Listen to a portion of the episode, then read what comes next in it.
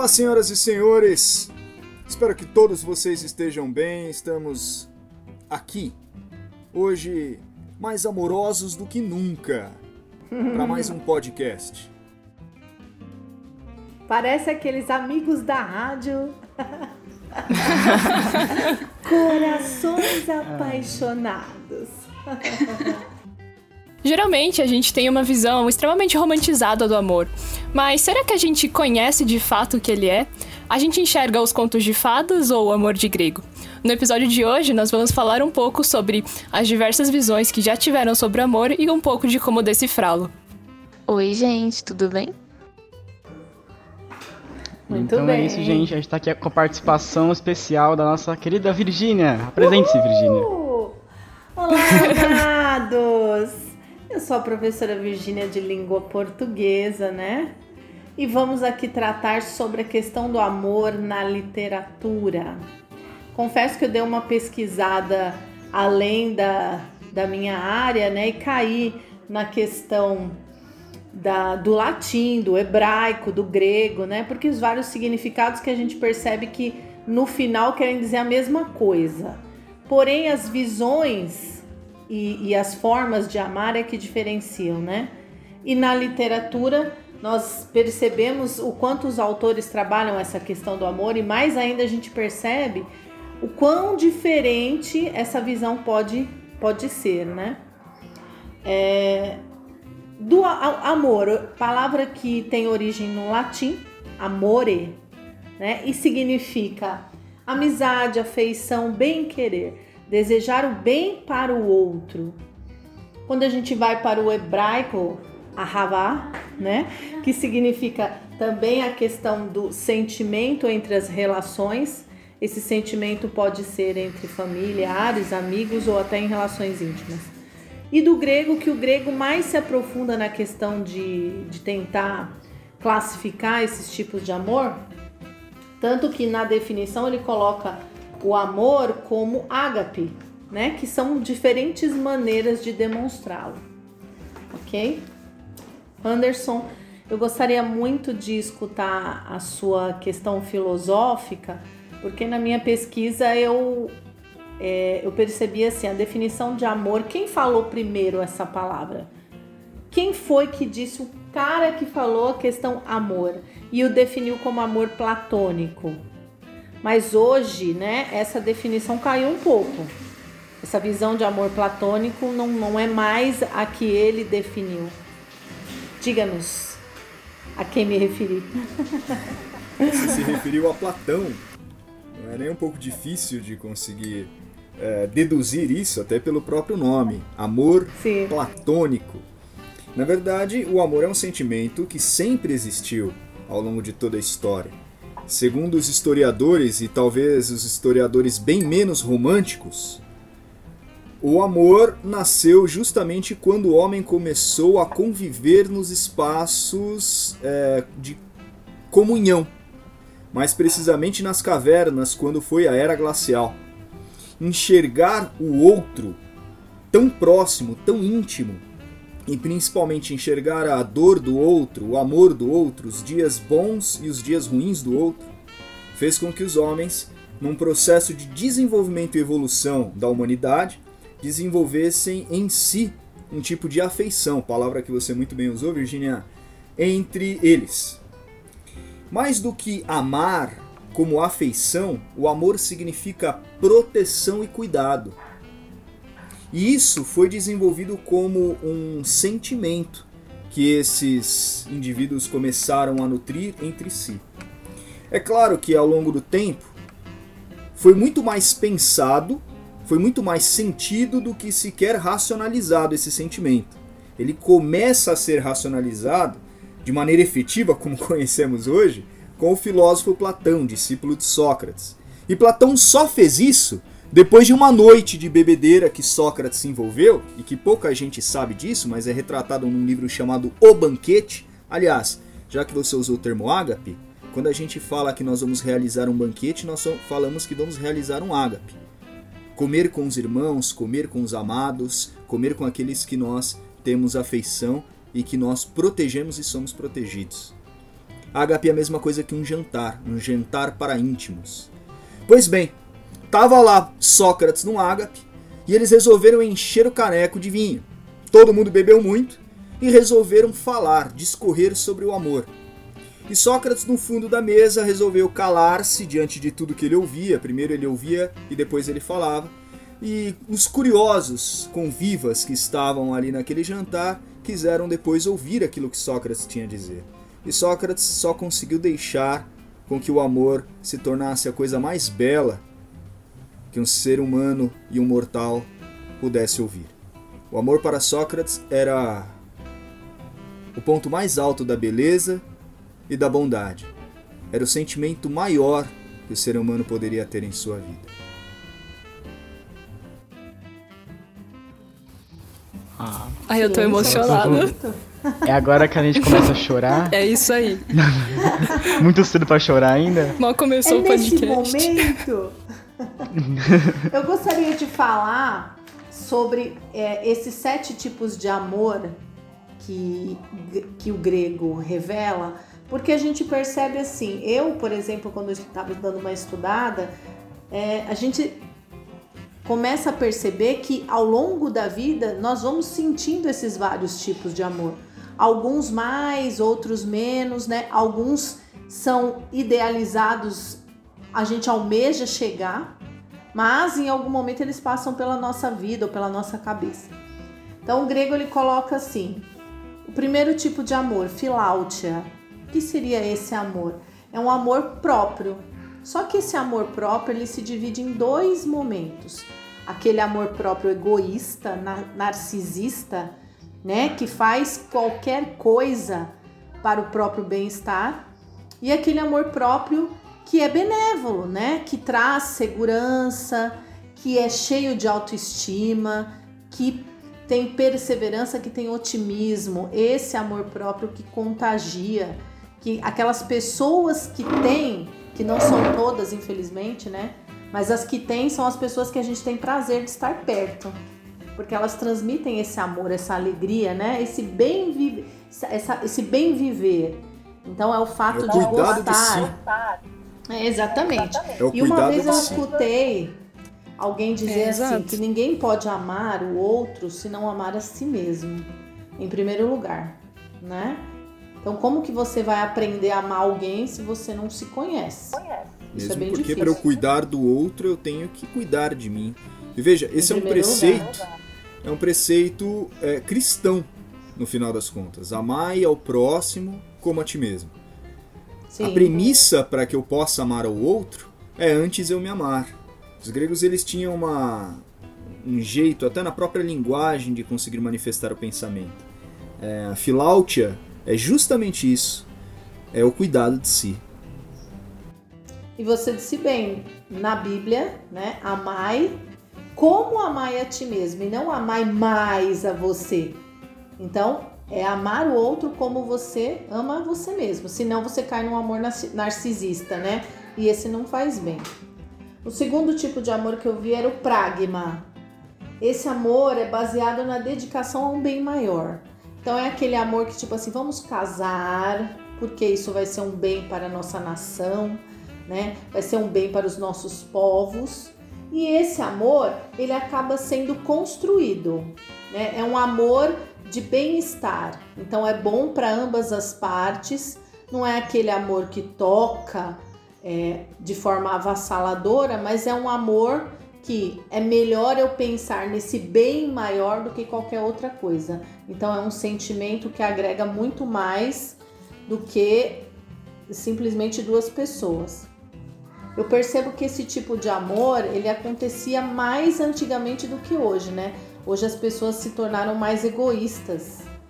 É, esse, esse amar em prol do próximo, em prol dos próximos, a pessoa acaba pensando: para que eu vou amar esse próximo se eu nem conheço, eu nem sei quem é? Então isso acaba indo, eu acho que um pouco. acaba caindo um pouco no conceito das pessoas. O que, que você acha, Anderson? Essa questão do amor pragma. O grande ponto a respeito das diversas faces do amor é entender que hoje, em nossos dias, nós banalizamos o sentimento.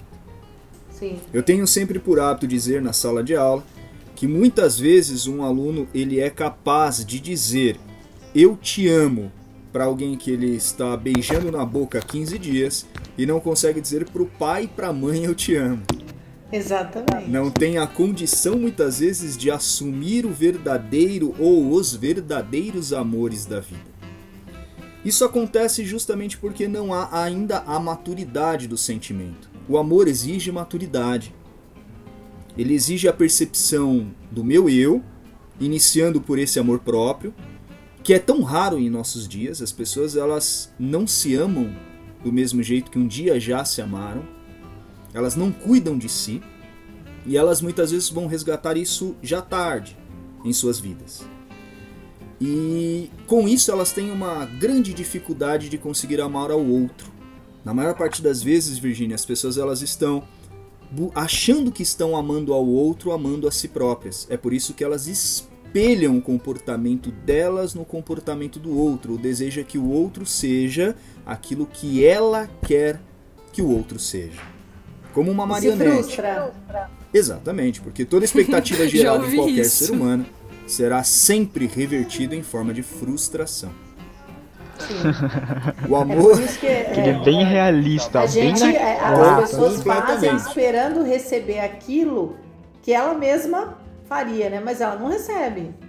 Porque as Mas o amor, o amor de fato, o amor de fato, ele é outra busca. Ele é a busca justamente de você se descentralizar do seu eu. De você encontrar no outro aquilo que te desafia, aquilo que te provoca e até que te angustia. Na mitologia é muito interessante nós observarmos, porque é, o Deus que de certa forma representa, que encarna esse amor, é o Eros. Que aí depois a gente vai entender que o Eros tem um outro significado ao longo do tempo, até da própria filosofia. E Eros é filho de Afrodite, que é a deusa da beleza, a deusa mais bela que existe. Que se casa com a Psique. Portanto, o Eros, o amor, se casa com a mente do Nossa. homem. E que vai dar um filho chamado Edoné, que significa prazer. Veja, a beleza é mãe do amor, Nossa, que que. casa com a mente, com o espírito do homem, que dá o prazer. Meu E Deus. imagina querer encontrar no outro tudo isso junto. Ah, não consegue. Mas com, então A é interessante, prazer, porque o amor. Sócrates e Platão diz que consegue de um jeito, mas quase sempre esse jeito é muito difícil. Por isso que o amor ele atravessa vales sombrios. É muito fácil se apaixonar na vida. A paixão, a palavra passione, que vem de patos do grego doença, nada mais é do que uma sensação que temos de se deleitar no outro. Pode ser de cunho sexual, de cunho, ah, sei lá, financeiro até. Enfim, tem diversas causas aí. O pessoal, pessoal que curte aqui Chamando o golpe do baú. Daquele novo modelo hoje de, de amar é. Trisal. Não, não, tem aquele. é, Dead. Como que é? Sugar Daddy. Sugar Daddy. Sugar. É isso aí. Sugar Daddy. Entendeu? Quem de repente conhece bem essa, essa condição entendeu o que que eu quis dizer sobre o amor financeiro. É, o amor da matéria, o amor que está presente nas condições materiais. Mas a questão da paixão, eu acredito que a gente encontra até em coisas muito simples. Por exemplo, dizer que sou apaixonada por chocolate. Porque é uma coisa que me dá extremo prazer.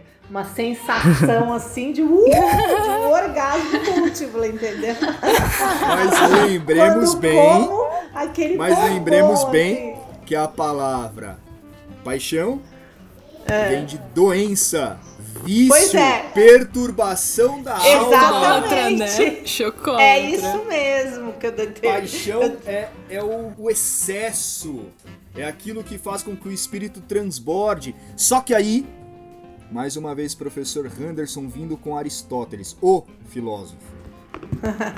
Aristóteles era o filósofo que estudava a natureza e ele entendeu uma lei da natureza bem antes que qualquer físico, a lei da compensação.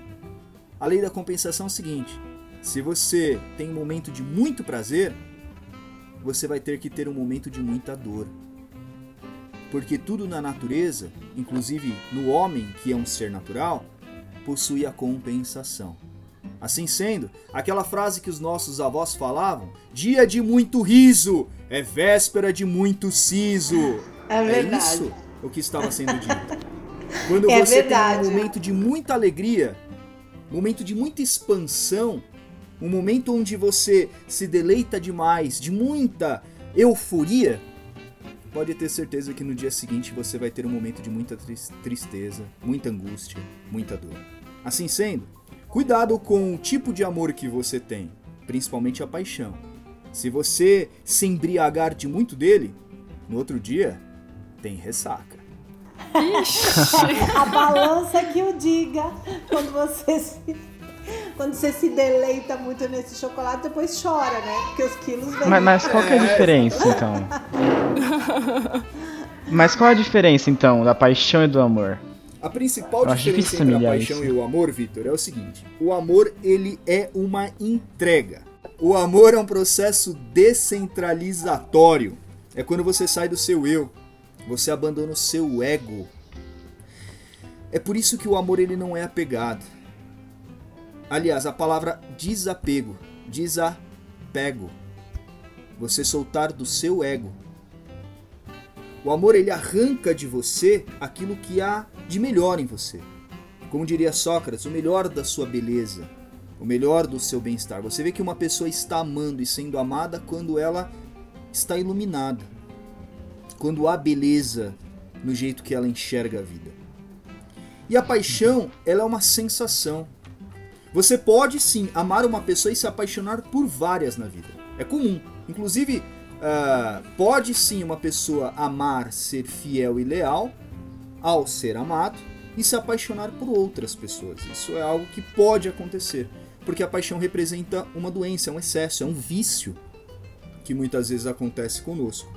Os gregos e também os romanos diriam que é a figura de Eros, ou entre os romanos o Cupido, que flecha o coração das pessoas na intenção de bagunçar mesmo, de fazer com que as pessoas se apaixonem umas pelas outras, quase que criando caos nesse sentimento que só os deuses conhecem. Então, você falando dessas várias definições, aí eu entro de novo aqui na questão dos tipos que o grego coloca, e aí ele fala que este, o ludus e o eros, né? Então, o ludus é um tipo de amor que nasce de uma amizade, de uma coisa simples, de uma relação comum, e ele pode aumentar mediante as circunstâncias. Então, às vezes, você vai construindo esse amor, né? A gente vê que as pessoas são, são, eram amigos e de repente se casaram, porque ao longo dos anos eles foram construindo esse sentimento. Então, tende a ser, o Ludus tende a ser um, um, um relacionamento duradouro, né? Porque ele é muito mais sólido. Já Eros é a questão do amor avassalador, né? É esse ilógico que a gente perde o raciocínio Carnal. que se entrega total. É o que você falou do cupido, né? É o que te consome, o Eros, é o amor que te consome. Mas existe um amor que vai além desses dois, que é o amor.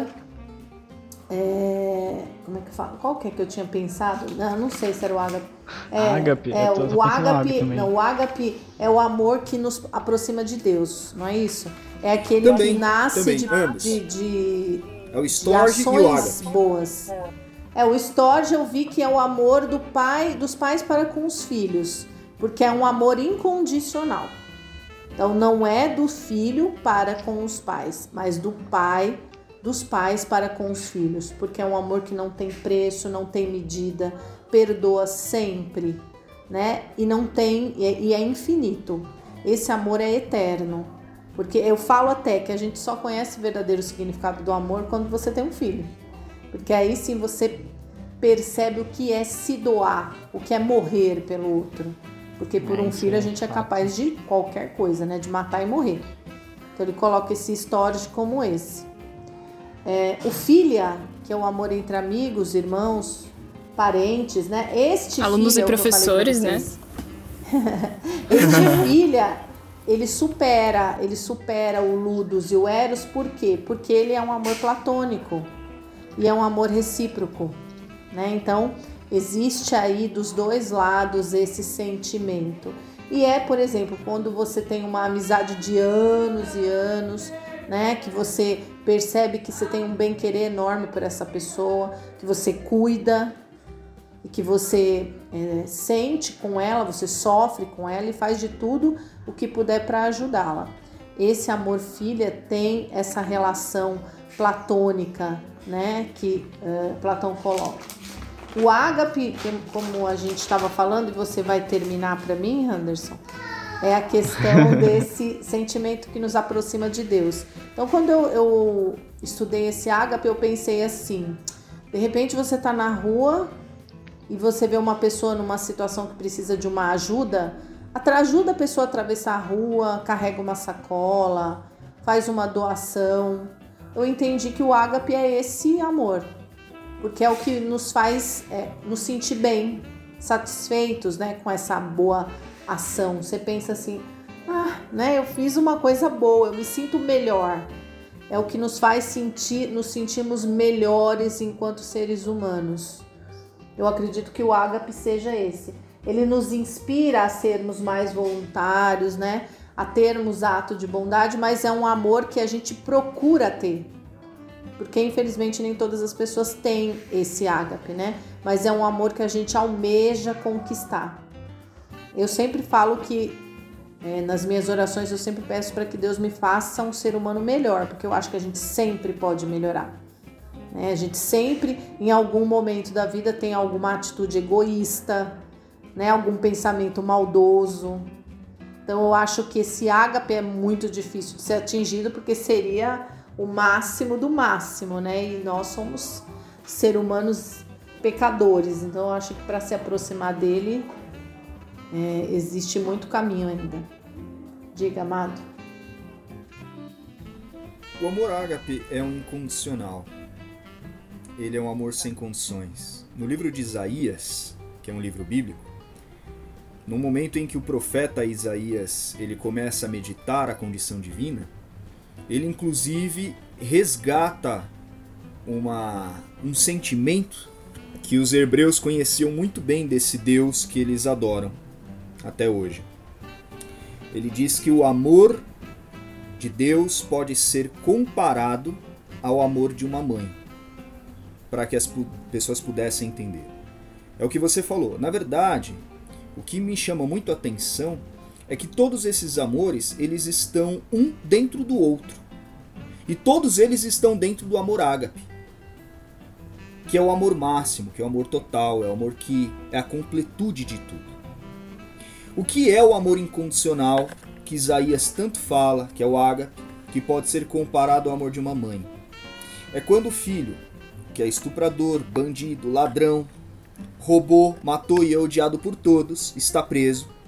E às quatro e meia da manhã de um domingo frio no inverno de São Paulo, a mãe, com 65 anos de idade, está em pé, esperando passar por uma revista íntima vexatória para levar a marmita para o filho. Mesmo sabendo que o filho nada vale, nada presta para a sociedade, ainda assim é o maior amor da vida dela. E ela daria a própria vida para que a vida desse filho continuasse a existir. O amor ágape é a completude de todos os outros amores. É o total, é o absoluto. É o amor incomparável, que não tem nenhuma condição. Que se em algum momento nós encontrarmos em alguém esse amor, agarre porque você tem diante de você a felicidade do mundo. Você tem diante de você o maior amor do mundo. O que Sócrates fala sobre esse amor, inclusive no banquete, ele fala muito, né? Sócrates, como qualquer filósofo, verbalizava muito aquilo que pensava. Mas o que é interessante observar é que esse amor ele corresponde o máximo que um ser humano pode sentir em sua vida. É por isso que faz muito sentido isso que você falou, Virginia, de que no momento em que se torna pai, mãe, você reconhece o maior amor da sua existência. E sim, é um amor divinal, é um amor que se entrega para o outro sem pensar duas vezes. É um amor que se entrega para o outro sem esperar nada em troca. É um amor que, inclusive, aceita que o outro pode viver a sua vida, voar para qualquer lugar. Pode, inclusive, não estar junto com você. E ainda assim, você continua amando. Essa, Esse negócio esse que, assunto que o Anderson falou. Ah, padrão, padrão. Esse negócio que o Anderson falou da mãe de mãe, ou a moraga pela, da mãe, eu tava vendo um documentário, você conhece, daquele Luca Magnora, Magnora? Sabe, ele é, um, ele é um- uma espécie de um psicopata. E tipo assim, com todas as provas lá, tudo lá falando, não, ele fez o crime, tal, tal, tal, tal. A mãe dele, não, mas ele não faria isso. Ah, tanto, aí eu fui procurar, eu vi isso no começo da, da pandemia, assim. Aí eu fui, eu fui procurar o nome dele no Google, por algum motivo.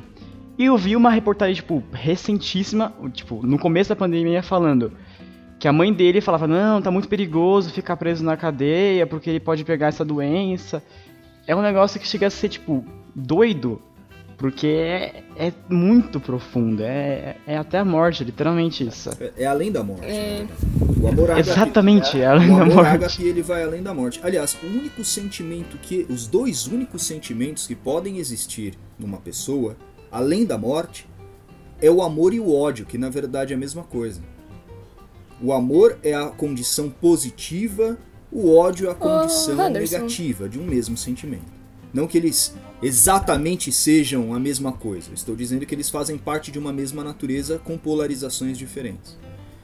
E é muito comum pessoas que amam demais odiar a mesma medida. E vice-versa. Pessoas que odeiam demais alguém Anderson, passar a tinha- amá-las. Isso é verdade. Às vezes eu desconfio. É. O que acontece nesse processo, e que a gente precisa entender muito bem isso, é que o processo de amar alguém, mais do que necessariamente ser um processo de entrega, de proteção, de cuidado, de zelo, é também um processo de respeito e de admiração. Quando você ama, além de cuidar, você respeita e admira. Esse é o trinômio do amor. Você quer perceber como que você está amando alguém, independente da maneira como você o ama, das tantas que nós falamos aqui nesse podcast, é quando você admira, respeita e cuida de alguém. Se você tem esses três atributos, você tem formado o amor. Aí é claro que existem outros temperos nesse meio, que é o eros, que é o ludus. A aliás, a palavra ludus significa divertimento, vem de lúdico, que nós usamos tanto. O amor ludus é o amor que dá risada, é o amor que tem o prazer na graça. Aliás, é muito difícil uma pessoa conseguir ser feliz com outra se ela não rir com essa outra. Imagina um casamento com alguém sisudo. O casamento exige a graça da vida, que se veja a graça na vida. É o dançar, é o rir, é o amor do deus Dionísio, o amor embriagado. O amor que se permite o prazer, o prazer nas coisas mais tolas, simples, singelas, triviais, prosaicas da vida. O amor da graça. É bom E a gente como- falar sobre o amor numa sociedade que banalizou tanto esse sentimento. Veja, os gregos, os hebreus, os egípcios, os romanos inventaram tantas palavras diferentes para caracterizar todos esses sentimentos e a gente só tem uma palavra para tudo isso que é o amor. Olha como que a gente empobreceu tanto esse sentimento. E é por isso que a gente não sabe entender muitas vezes o que nós sentimos. E é por isso que a gente vive numa confusão de sentimentos tão grande que às vezes a gente passa a vida inteira sem se amar e sem saber que a gente ama o outro. Platão, ele diz que um dos atributos da gente perceber que nós estamos amando o outro é quando o outro começa a tomar centralização na nossa vida. Certamente aí as pessoas que estão no nos ouvindo, né, os nossos ouvintes, que já amaram, já vivenciaram aquele momento da vida onde você já não consegue mais pensar em nada. Onde o acordar e o dormir é na outra pessoa.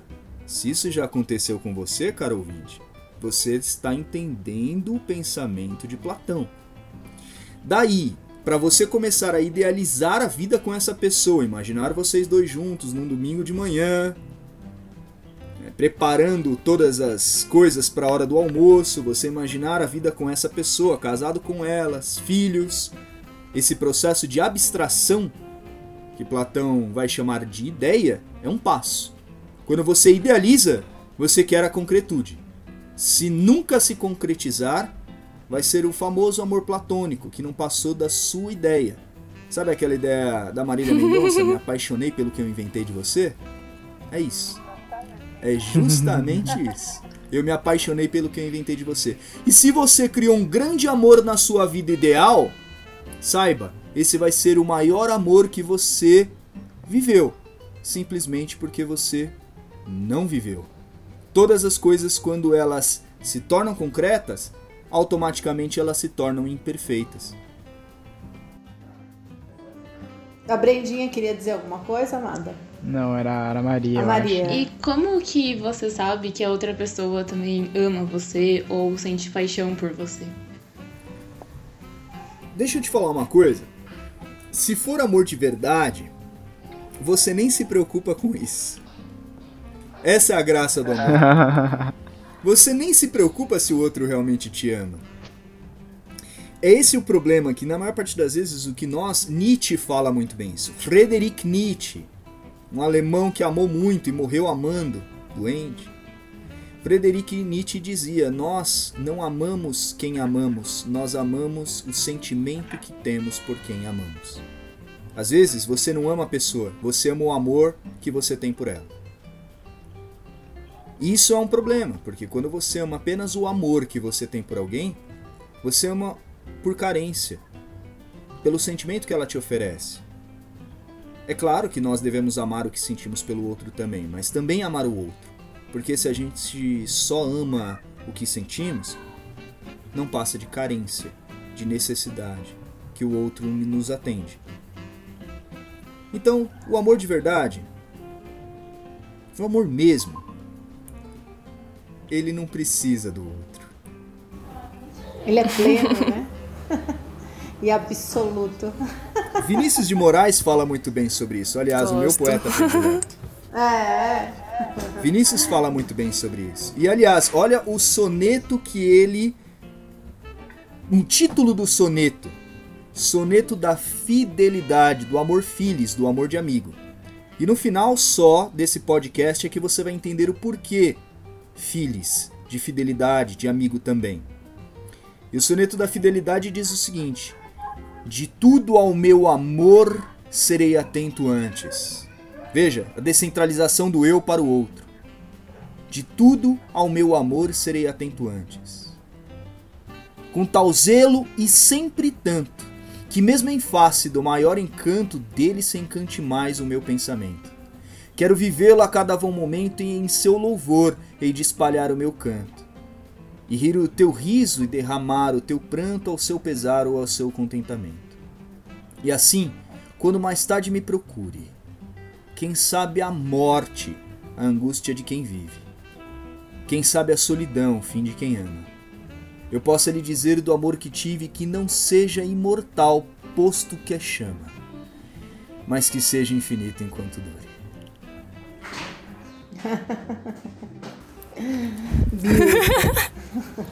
É muito bom isso. Quando eu pesquisei sobre os autores, os escritores que mais falam de amor, lógico que o primeiro da lista é Vinícius de Moraes, né? Por essa questão de outro soneto dele que tem muita importância, que se chama Soneto do Amor Total. Neste soneto ele fala da questão das várias facetas de uma relação amorosa, né? As várias formas que o amor se apresenta. Além disso, é, quando a gente fala da questão do amor, nós vemos que no decorrer da literatura, o tema amor foi apresentado de maneiras muito diferentes, né? mediante contexto histórico. Então, é, é como se precisasse de uma permissão para falar sobre. Quando a gente vê, por exemplo, o trovadorismo, que é a primeira escola literária lá, que é o tempo da Idade Média, onde a igreja impera, teocentrismo como Deus é, centro de todas as coisas, né? E aí a gente vê que o amor é aquele amor vassalo, é aquele amor que se joga aos pés. A mulher é aquela inatingível, né? Dona desse coração, mas de um amor assim que não vai acontecer, porque ele não se sente à altura dessa mulher. Então, esse amor se apresenta de uma forma muito distante, mas sempre muito respeitosa, né, que nós chamamos desse amor feudal, né, que é um amor tão restrito, mas que a mulher é um ser superior para ele e que não é necessariamente recíproco. Então, muitas vezes, esse amor platônico né, se vê presente no trovadorismo, na literatura, por conta de ser um amor que ele ama sozinho. Muitas vezes a mulher nunca nem soube quem era o cara, né? Nem muito menos o que ele sentia por ela, porque ele não ousava sequer se pronunciar diante dessa mulher. Licença, Virginia. Uma coisa Claro, importante claro. sobre isso é o amor passivo, que geralmente acontece na adolescência com as pessoas.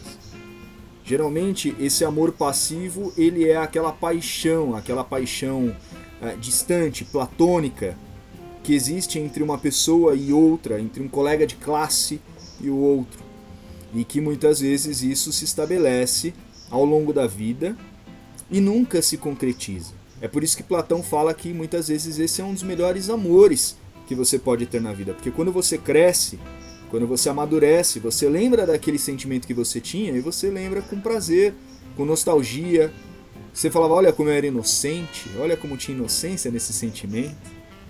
E ao longo da vida você vai percebendo que você pode também nutrir por outras pessoas esse mesmo sentimento e que por vezes se concretiza ou não. Mas durante o período da Idade Média, é interessante a gente observar que esse tipo de amor, principalmente presente no Barroco, ele vai dar início a essa visão romântica que existe até hoje, principalmente nos melodramas que muitas vezes passa na sessão da tarde, nessas comédias românticas que a gente assiste. De um amor quase que perfeito, mesmo diante de tantos obstáculos. Um Romeu e Julieta em folhetim. Ou indo mais Nossa, atual, uma barraca, de, barraca do beijo, por exemplo. É, Quando o Anderson falou desse amor que, que muitas vezes prefere que não aconteça, porque pelo menos você preserva essa coisa bonita, né? Tem um poema de Ferreira Goulart que fala disso. O nome do poema, para Maria que gosta, né? É Cantiga para Não Morrer. Nesse, nesse poema, ele fala que o amor é tão grande que ele deseja que fique só no pensamento, mesmo que o pensamento morra, mas que ele fique no pensamento para não estragar, né, para preservá-lo, de tão grande que é. As meninas iam dizer alguma coisinha aí? E como que a psicologia vê tudo isso, né? Porque vocês abrangeram literatura, filosofia e a psicologia. Vocês saberiam dizer como é que ela vê tudo isso? Apesar de eu não ser um especialista na área e conhecer de maneira leiga alguns desses assuntos, acho que seria interessante a gente pedir o auxílio de algum Arroba Sandra. especialista, não é? A psicologia ela tem uma característica é, biopsicossocial sobre todas, todos os aspectos. Biológico, a gente pode estudar sim a formação é, desse sentimento baseado nos hormônios, nos, nas sinapses que o cérebro faz quando se sente perto de alguém que te faz bem. E aí tudo muito é próximo àquilo que Sócrates falou, né? O amor é o belo e é o bem total. Quando você está do lado de alguém que você ama, esse alguém te faz bem, você se sente bem. Endorfina. Você sente felicidade, você sente prazer, você se sente satisfeito. O amor também te satisfaz. Esse é um dos atributos do amor. Em todos os sentidos. É por isso que quase sempre a gente fala que quando você está num grande jantar, você está num ágape, que é uma das manifestações do amor, porque ali você se satisfaz. Se satisfaz é, fisiologicamente e muitas vezes emocionalmente também, porque você conversa com pessoas, você se relaciona. Um bom, um bom ambiente na casa, um, um bom ambiente familiar é a mesa. Tanto que os grandes homens eles terminam quase sempre sua vida em torno da mesa. As ceias demonstram muito bem isso. Aliás, as grandes discussões são sempre É. assim, São né? sempre volta da mesa, né? Pode E ser o momentos de acontece? alegria ou não, né? É a mesa redonda, tá ligado? E a questão da psicologia. A questão da psicologia é enxergar o amor nessa dimensão bio, biológica, portanto, psicológica e social. É claro que ele se manifesta culturalmente de maneiras diferentes, mas em suma e em, em essência, o amor é um sentimento que atinge a qualquer ser humano, independente de sua cultura, independente do período de tempo em que ele vive. Ainda assim, é importante nós destacarmos uma coisa que a psicologia adora, que o amor ele pode ser sim manifestado é, na nossa vida com uma condição saudável, mas também pode ser para nós um dos grandes e males problemas de nossa vida. Haja vista quando você tem um amor abusivo. É, um amor tirano, por exemplo. Tirano. E mais uma vez eu quero resgatar aqui a mitologia.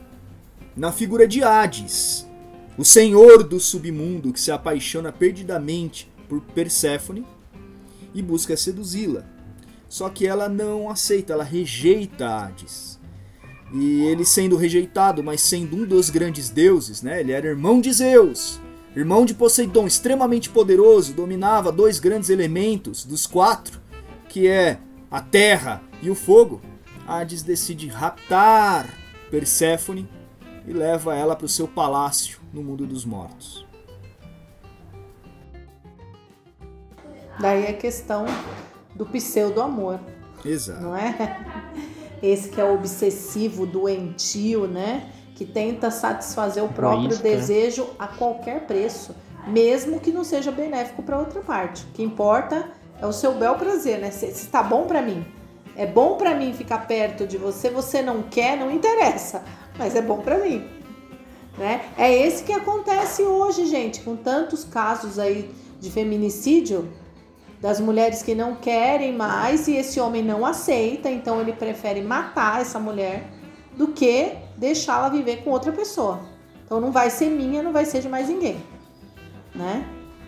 Essa questão Você vê todo dia no jornal, é absurdo. todo Exatamente. dia. Ô, Anderson. E aí, é, é, diga, Má. Ah, desculpa.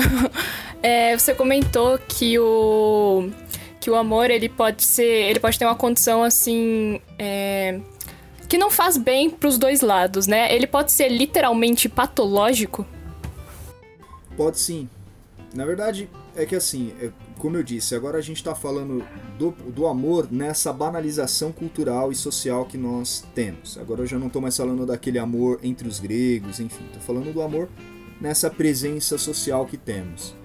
E assim, Brenda, por que, que muitas vezes ele pode ser patológico? Porque boa parte das manifestações dessa, desse sentimento que uma pessoa muitas vezes tem pela outra em forma de doença se dá justamente por traumas, se dá justamente por condições que essa pessoa sofreu em sua vida e que ela não conseguiu ressignificar. Então ela não teve, por exemplo, um bom ambiente familiar quando era criança. E ela espelha o comportamento do pai com a mãe, que muitas vezes era abusivo, num relacionamento que ela vai ter com outra pessoa. É por isso que eu sempre digo né, que nós todos somos seres que precisamos de ajuda é, profissional, ajuda terapêutica ou ajuda psicológica em algum momento de nossas vidas. Porque existem laços que estouraram lá na nossa infância ou ao longo da nossa vida, que ao invés da gente colocar uma outra corda, nós demos um nó. E sempre vai ter um nó lá. Então a gente precisa muitas vezes resgatar isso. É muito comum pessoas que manifestam um tipo de relacionamento patológico sobre alguém ter visto isso em sua vida em algum momento. É, é, a gente chama isso de coisas mal resolvidas, né? Dentro do senso comum. Pessoas que são mal resolvidas, geralmente elas tendem a não conseguir viver de forma saudável uma relação. E você vê isso espelhado nos ciúmes em excesso, você vê isso espelhado nos comportamentos de controle ou nos comportamentos abusivos que muitas vezes nos acometem. É, um existencialista que eu gosto muito, que foi Arthur Schopenhauer, um filósofo que para mim é um dos mais angustiantes que já existiram, ele dizia uma coisa complicada sobre o amor, né? Sobre o amor, sobre a felicidade, na verdade, sobre tudo. Ele falava: olha, cuidado com o que te faz feliz, cuidado com o que te dá prazer. Cuidado. Saiba ter medida nisso. Caso contrário, isso vai virar a sua ruína. Um exemplo disso, pega, eu, eu transformei isso uh, no paradoxo da lasanha. Eu gosto muito de lasanha. Gosto muito. Eu adoro lasanha. Comer lasanha para mim é uma coisa que me faz muito feliz e que me dá muito prazer. É o chocolate Mas da Virgínia. se eu transformar, é o chocolate da Virgínia. Mas se eu transformar a lasanha em minha única refeição e minha única refeição sempre eu não ter outra opção, eu não ter outra condição a não ser a lasanha, eu vou criar na lasanha um Ranço. Eu vou criar na lasanha uma angústia muito grande, usando o próprio termo de Schopenhauer. É claro que eu não estou dizendo que você tem que ter outras opções é, quando você se relaciona com outras pessoas. Eu não estou aqui fazendo uma apologia ao pan-amor, tá? Não estou fazendo isso, não é isso que eu quis dizer. O que eu quis dizer é que você não pode é, apenas viver em função de alguém.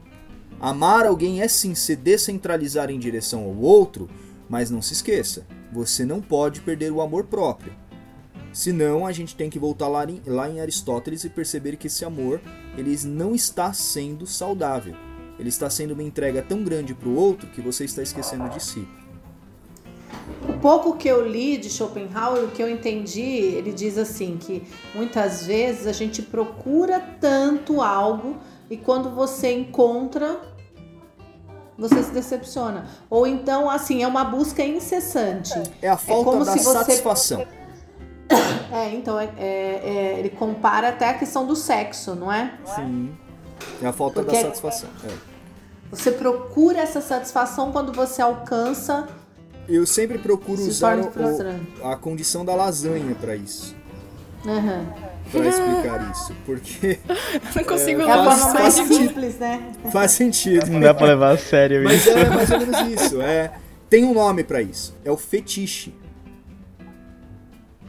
Schopenhauer chama isso de fetiche. É a busca por cada vez mais satisfação. Quando você não consegue encontrar satisfação na sua vida, você quer cada vez mais. Numa busca incessante que não tem fim. E é como uma droga qualquer. Porque você te quer consome, cada né? vez mais, você perde o controle disso.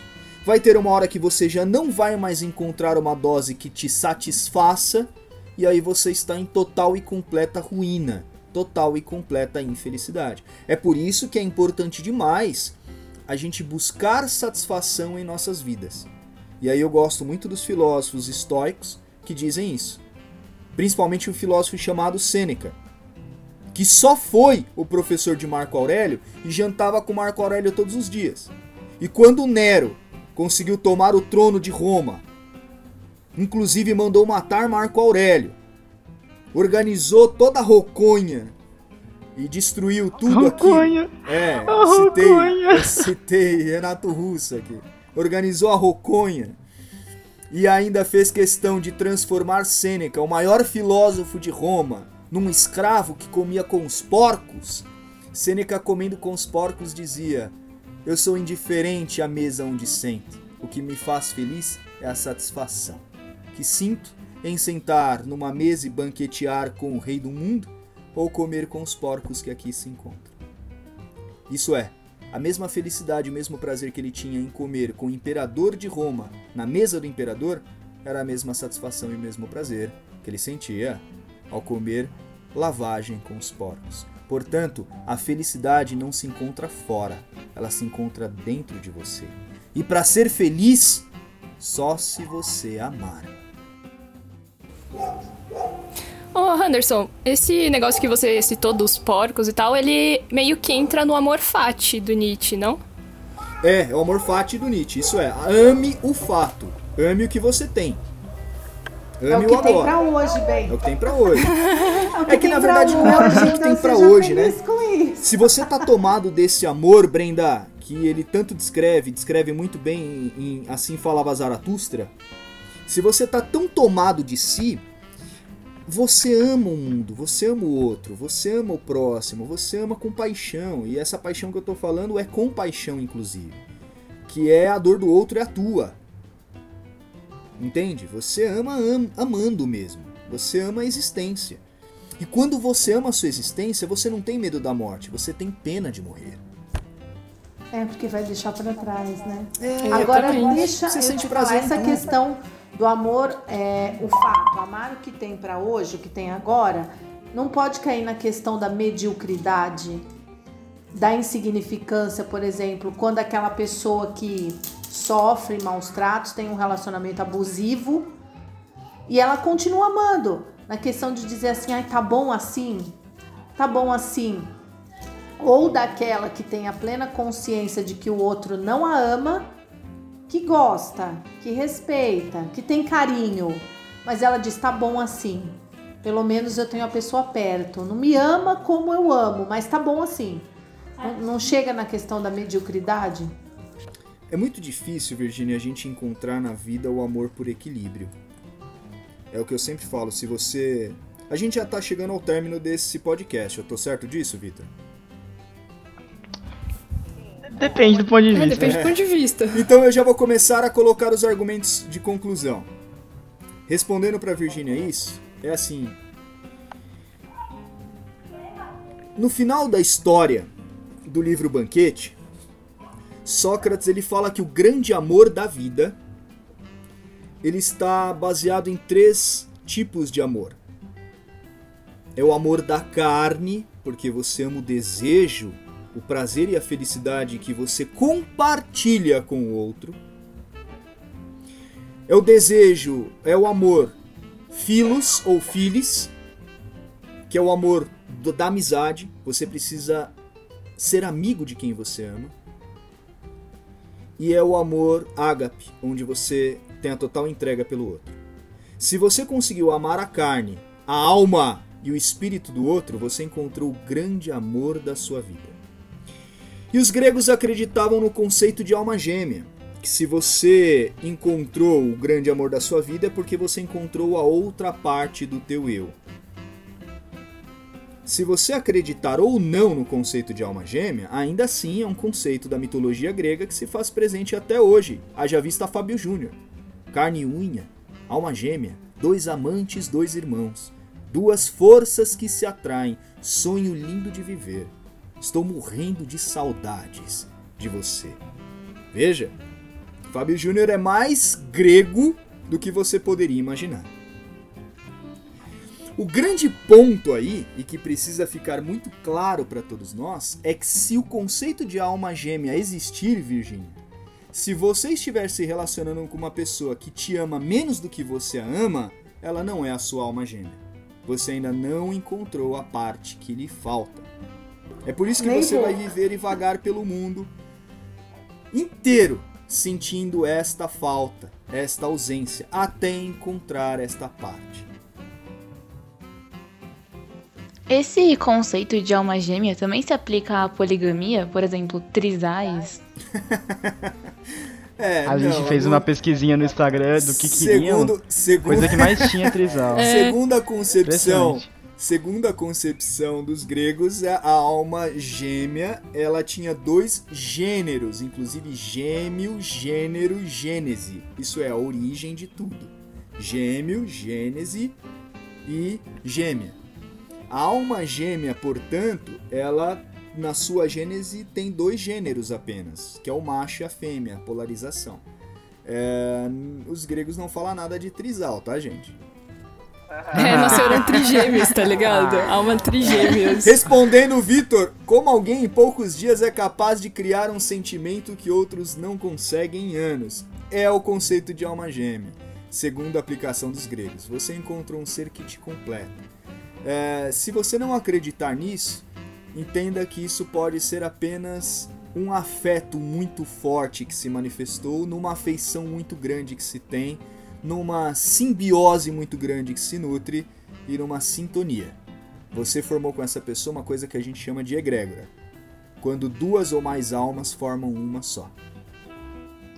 Eu, eu acho interessante uma também que mandaram no Instagram. Não sei, mas eu mostrei que mandaram. Como superar um término? e por que é tão difícil superar o término? Porque nós somos egoístas. Discorra. Discorra. Porque nós desejamos que todos nos amem. E a gente não quer amar a todos. Ponto. Bom ponto. Ninguém É admite isso. não ser amado, né? Como eu não sou amado? Como? E Anderson? Como Como você não me ama mais? Sem contar aquela perspectiva que temos de achar que o outro está pensando em nós o tempo inteiro. Pra você perceber como não é o Sol que está no centro do, do sistema solar. Sou eu. de tal modo e de tal ponto que eu imagino que o outro agora, nesse exato momento, está pensando em mim. De tal forma que ele não tá vivendo, ele tá vivendo por mim. Pelas minhas condições. E não é isso, definitivamente não é isso. Às vezes eu nem passei, o meu, ele nem pensou sequer em mim durante todo todo o dia. Mesmo porque as pessoas não lembram da gente pelo que a gente é. Elas lembram da gente pelo que a gente faz elas sentirem. Fato. Isso é Exatamente. Ou seja, amados, se você não faz a pessoa sentir nada, Exatamente. ela nunca vai se lembrar de você. Tutorial É, amigo. fazer alguém sentir, ou melhor, pra alguém, vou, eu vou repetir isso, você corta, Nem tá, que seja Vitor? raiva, mas tem que fazer sentido. Boa. Por isso que eu falei do ódio. É, então. Por isso que Você eu falei do pensar ódio. na Aliás, Vitor, não corta nada, porque mantém ela tudo na te edição. nutre ódio, né? Que eu acho que o pior sentimento não é nem ódio, é desprezo. Porque a pessoa Exatamente. nem lembra que você existe É, no a indiferença. É, agora se tá pensando, A indiferença. se ela É. te faz perder o tempo pensando nela, então alguma coisa existe aí, né? O amor tem fim? Não. E aí eu já estou por término da minha fala, porque eu também preciso já é, encaminhar a conclusão. O amor, se é de fato, ele não tem fim. O amor ele não precisa de nada para existir, nem sequer da vida. O amor ele não tinha que estar em tempo verbal de passado coisíssima alguma. Não deveria se conjugar o amor no passado, eu amei. Se você amou e deixou de amar, nunca foi amor. Nossa. O amor perdura pela sua existência. Eu nunca vou dizer para as pessoas que já partiram que eu amava. Eu digo que eu amo. Mesmo porque quando eu amo alguém, eu transformo eu, o meu eu, no templo para esse alguém. No templo de adoração para esse alguém. Da mesma forma como Eros ama Psique. O amor ama a alma. E, E toda nesse vez que momento eu você vou- lembra, você revive isso, né? Exatamente. A pessoa eu vou é trazer viva esse pra alguém para dentro do meu eu de tal forma que eu sou o templo, o templo eterno dela. Então quando eu amo, eu eternizo esse alguém. Meu Deus. E o amor é sempre irracional? Irracional ou racional? Irracional. Irracional. O amor tá além disso. Não Não precisa racional, nossa. Veja. Não, não- Veja que interessante, Malu. O amor, ele não, ele não se apaixona pelo logos. Ele se apaixona pela psique, se apaixona pela alma, não se apaixona pela razão. Justo. O amor é o que É a gente válido. sente. É por isso que Blaise Pascal, aliás, Blaise não, aliás, Pascal, filósofo Pascal, ele vai dizer uma coisa sensacional. Ele vai dizer que o amor tem razões que a própria razão desconhece. Não compreende. Exatamente. E Excelente já é frase de dizia, pagode. e já dizia o nosso célebre Camões, né? Porque nem, apesar de todas as definições que foram dadas, os tipos de amor, as formas de sentir, na verdade ninguém chegou até hoje a uma única definição. Então o amor são várias coisas ao mesmo tempo. E já dizia Fogo Camões lá em 1500, né? Que amor é fogo que arde sem se ver, é ferida que dói e não se que sente. dói, não se É um contentamento descontente, é dor que desatina sem doer. Então imagina que coisa louca é essa que ninguém explica, mas É sente. estar-se preso por vontade. É servir a quem vence o vencedor. é ter com quem nos mata a lealdade. Tão contrário a si e o mesmo amor. Exatamente. Eu já, eu já considero a beleza disso na estrutura uh, de um sujeito chamado Paulo de Tarso, que dizia que o amor é um dom supremo. E lá em 1 Coríntios capítulo 13 conseguiu definir isso tão bem. Ele dizia: Ainda que eu falasse a língua dos homens e a língua dos anjos, sem amor eu nada seria. E há uma beleza nisso, porque o amor é paciente, ele é benigno, ele não arde em ciúmes, ele não se enobrece. E aí a beleza máxima disso tudo, e eu quero terminar com essa frase, é de uma mulher que me ensinou o que é o amor.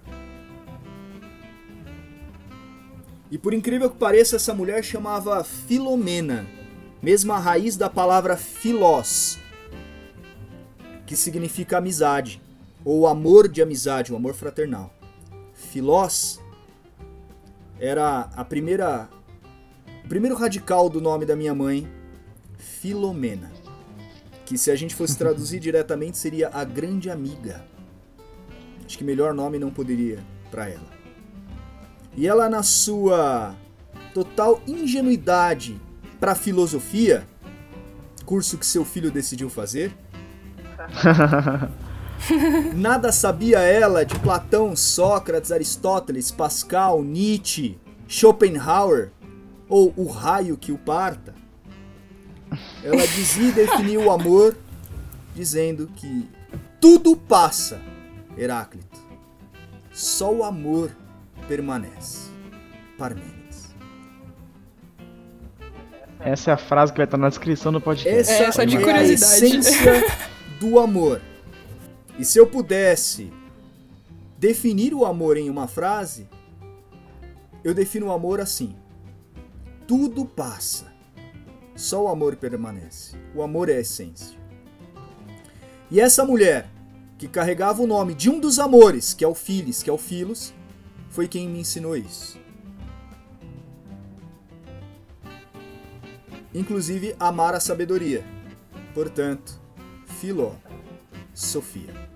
E para deixar os amigos ouvintes mais encantados com essa história, a mãe da Filomena, a minha avó, chamava Sofia.